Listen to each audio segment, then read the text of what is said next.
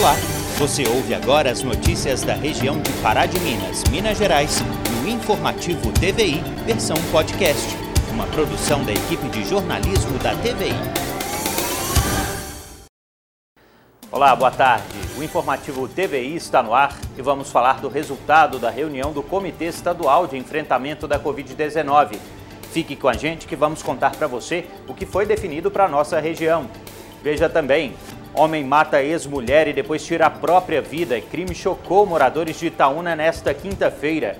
Vacinação de pessoas com comorbidades com vacinas da Pfizer é concluída em Itaúna. E ainda, Paraminense lança livro sobre como cuidar bem das plantas. Sexta-feira, 28 de maio de 2021, o informativo TVI já está no ar.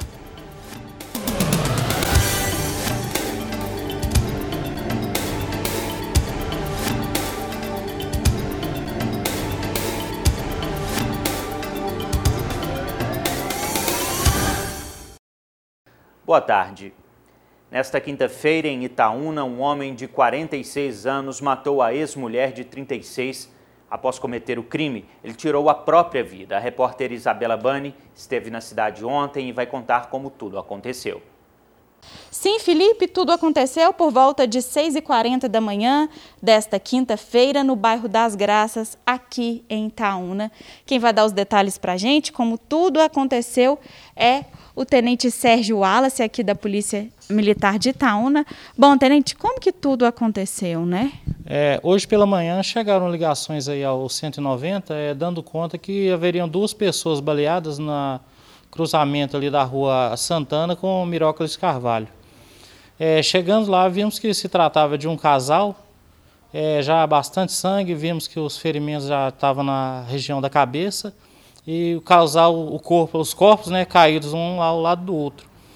É, a partir de então chamamos SAMU, SAMU chegou lá, a médica do SAMU já constatou o óbito de ambos.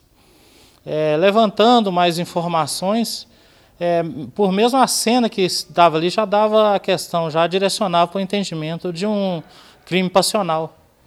É, levantando mais informações, tomamos conhecimento é, que se tratava de um casal recém-separado.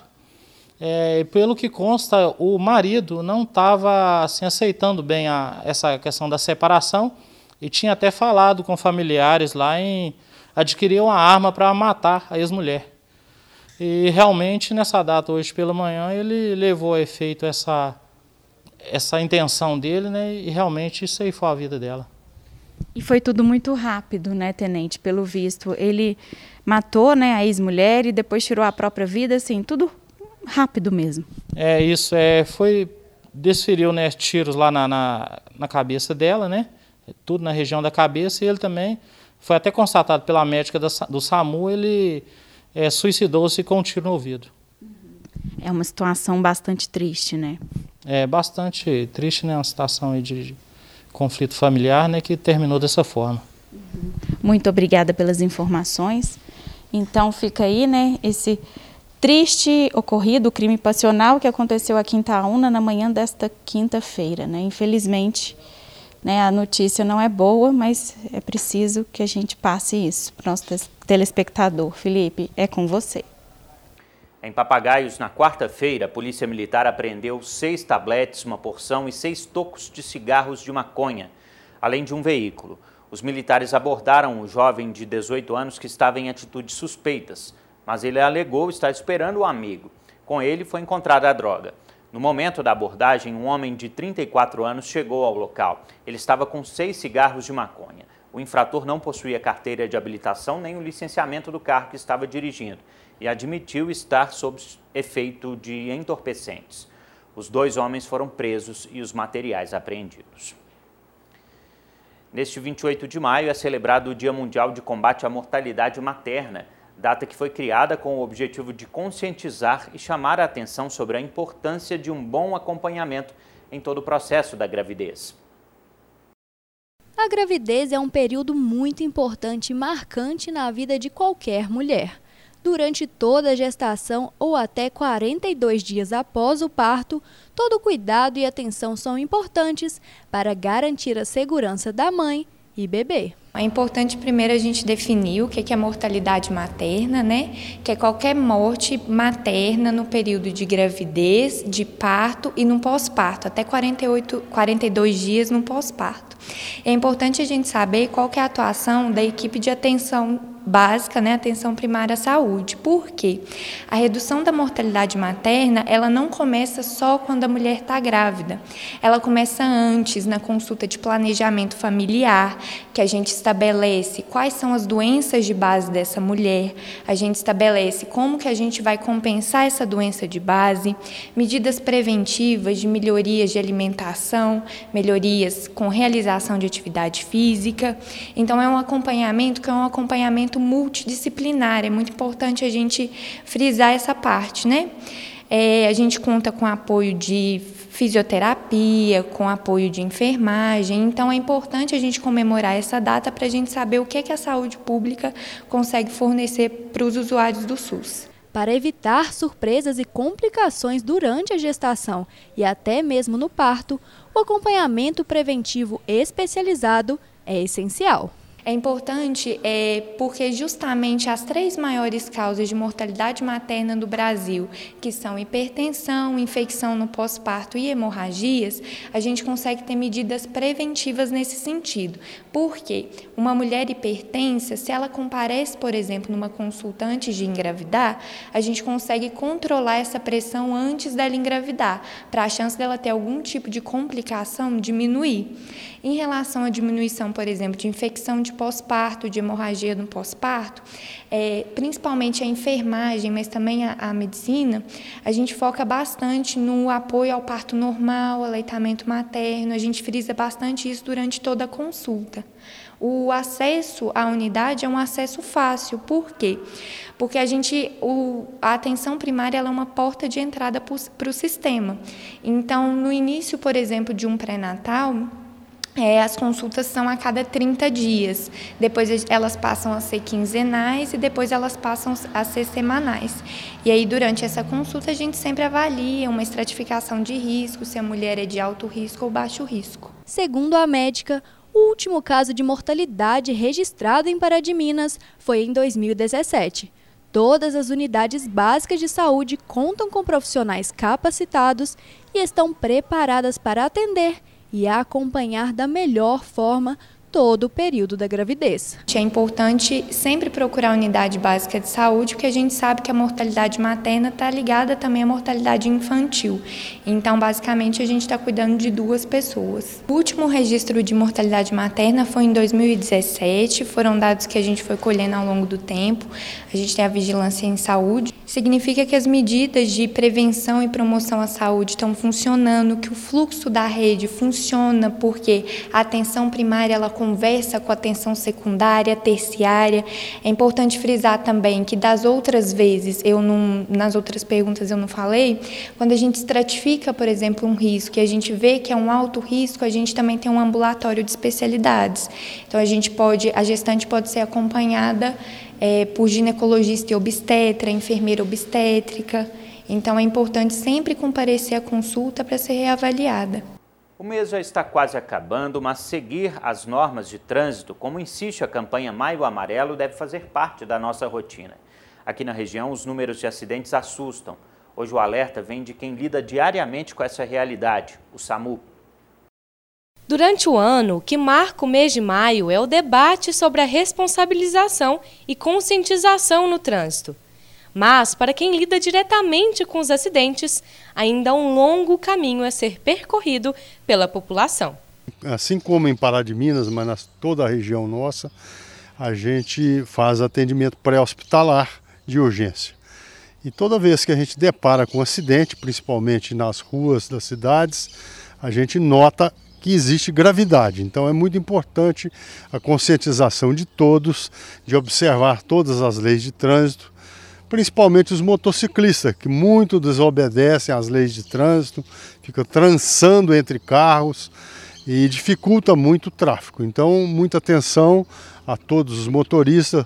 E aí nós temos também a concorrência de carro com pedestre, que muitas vezes, e aí pessoas mais idosas também são ofendidas gravemente.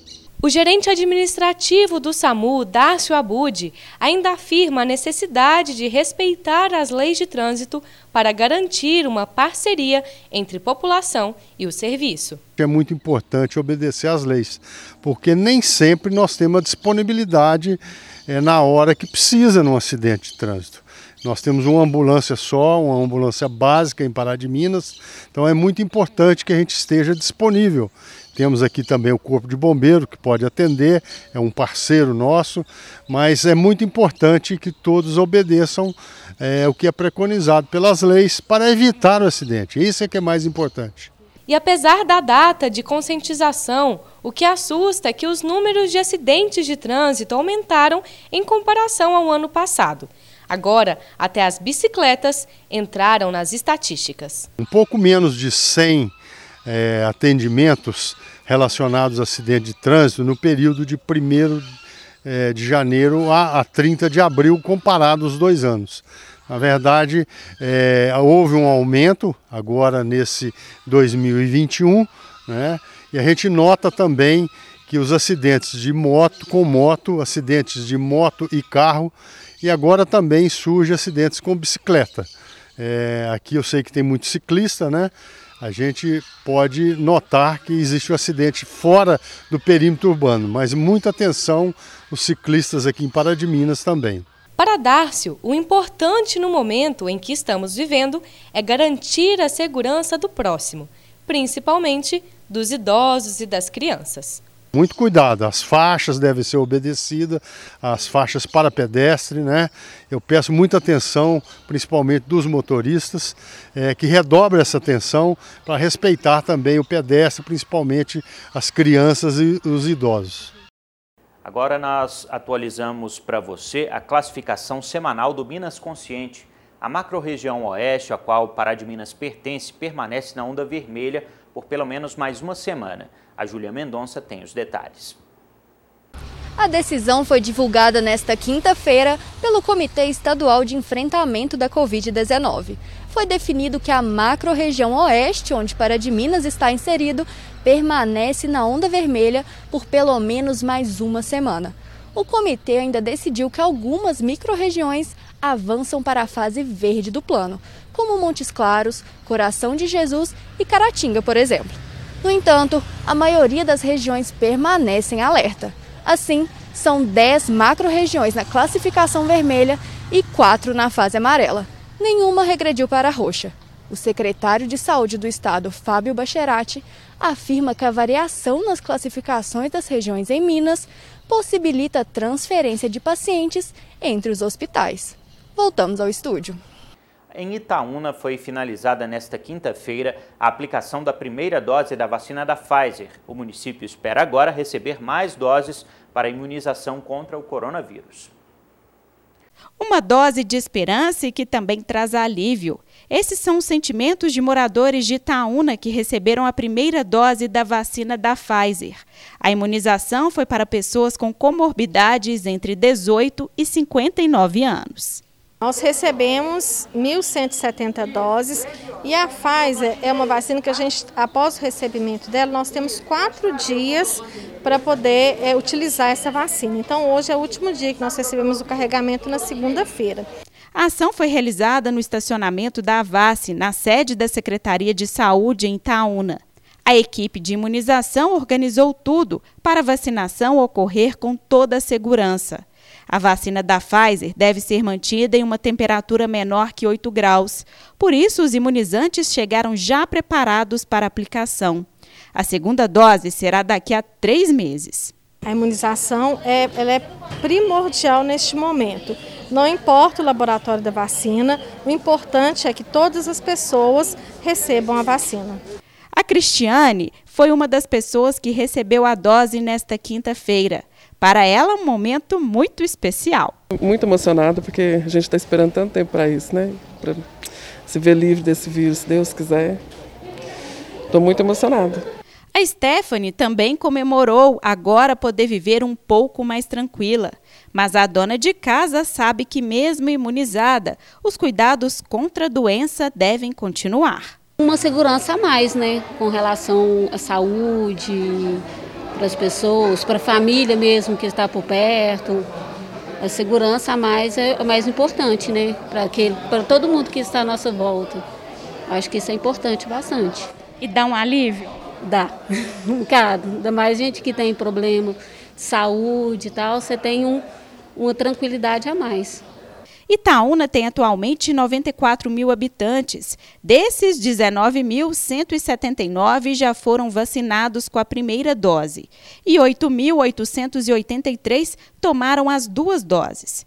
Mas, mesmo assim, os cuidados no enfrentamento à doença devem ser mantidos. Mesmo após recebimento da segunda dose, os cuidados são necessários. Né? É, o distanciamento social, o uso de máscaras, cuidado com a higienização das mãos, isso é importante, mesmo para quem já recebeu a vacina. Só assim nós vamos conseguir controlar esta pandemia. Por causa da pandemia, que trouxe também dificuldades financeiras para as famílias de todo o estado, a CEMIG desenvolve uma série de ações em benefício dos clientes da companhia para auxiliar no pagamento das faturas a CEMIG suspendeu os cortes por inadimplência dos consumidores de baixa renda cadastrados no programa de tarifa social de energia e está oferecendo parcelamento das faturas em atraso, que poderão ter seu valor dividido em até 24 parcelas mensais sem juros. A suspensão dos cortes para os beneficiados com a tarifa social foi adotado pela companhia e pelo governo de Minas desde o agravamento da pandemia no estado e será mantida até o dia 30 de junho. Voltamos ao estúdio. Em Pará de Minas, o cartório eleitoral continua com as portas fechadas, mas o atendimento ao público está normal. Nos últimos dias, a demanda tem sido grande para a emissão do primeiro título de eleitor. Portas fechadas, mas dentro do cartório eleitoral, o trabalho da equipe é intenso. Além de atender a demanda de Pará de Minas e mais quatro cidades da região, os atendimentos agora são feitos de forma diferente e pelos canais não presenciais disponíveis. A gente trabalha aqui de portas fechadas, atendendo o público pelo telefone, pelos e-mails, e algumas exceções a gente abre a porta realmente e atende. E nós temos é, recebido né, os pedidos através dos requerimentos é, através do título NET, normalmente. As inscrições, transferências e revisões. Como 2020 foi ano eleitoral, o cadastro fechou em maio. Agora a demanda cresce para o registro do primeiro título e também das revisões. Este ano nós fazemos é, o título o ano todo, então é mais tranquilo, né? Mas eh, nós temos também transferências e revisões. O que é uma revisão? A revisão é sempre quando o eleitor necessita fazer uma correção, né? Acrescentar um nome pelo casamento, ou retirar pelo divórcio, ou uma data de nascimento errada, enfim, qualquer alteração no cadastro do eleitor, nós chamamos de revisão. O Tribunal Superior Eleitoral disponibilizou também novas ferramentas para ajudar o cidadão a estar em dia com as obrigações. Os aplicativos garantem segurança e praticidade, mas, de acordo com o chefe do cartório eleitoral, muitas vezes falta boa vontade de quem precisa atualizar os dados. Realmente é mais uma ferramenta, né? Que o TSE colocou para facilitar a vida do eleitor apesar de dificultar muito a vida dos servidores do cartório. Mas a equipe da, do cartório eleitoral de Pará de Minas é muito competente, nos dá muito trabalho, porque o eleitor às vezes apresenta documento faltoso, coloca contato que realmente não responde ao contato, né?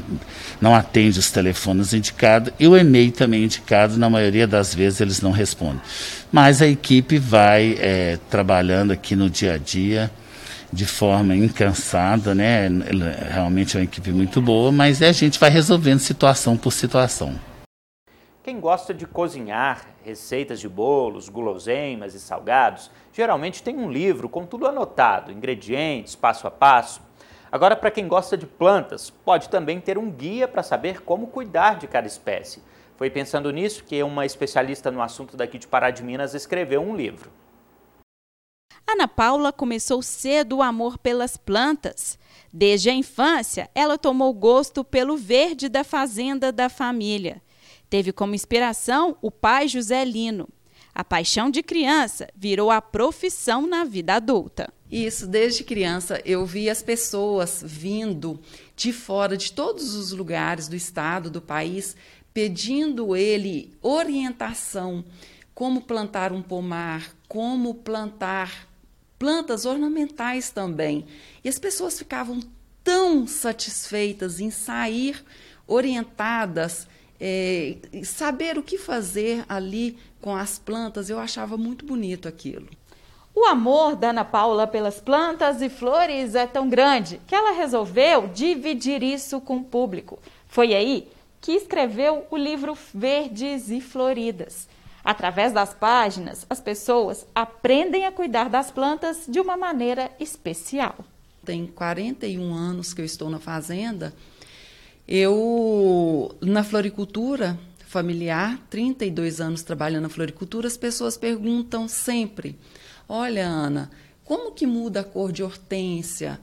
Como que eu tenho uma hortência cor-de-rosa? Eu tenho que comprar uma muda? Eu falei: Não, a hortência tem que colocar calcário, tenho que colocar outro produto. Ah, como que eu adquiro uma rosa preta? Ah, como que eu tenho uma laranja vermelha?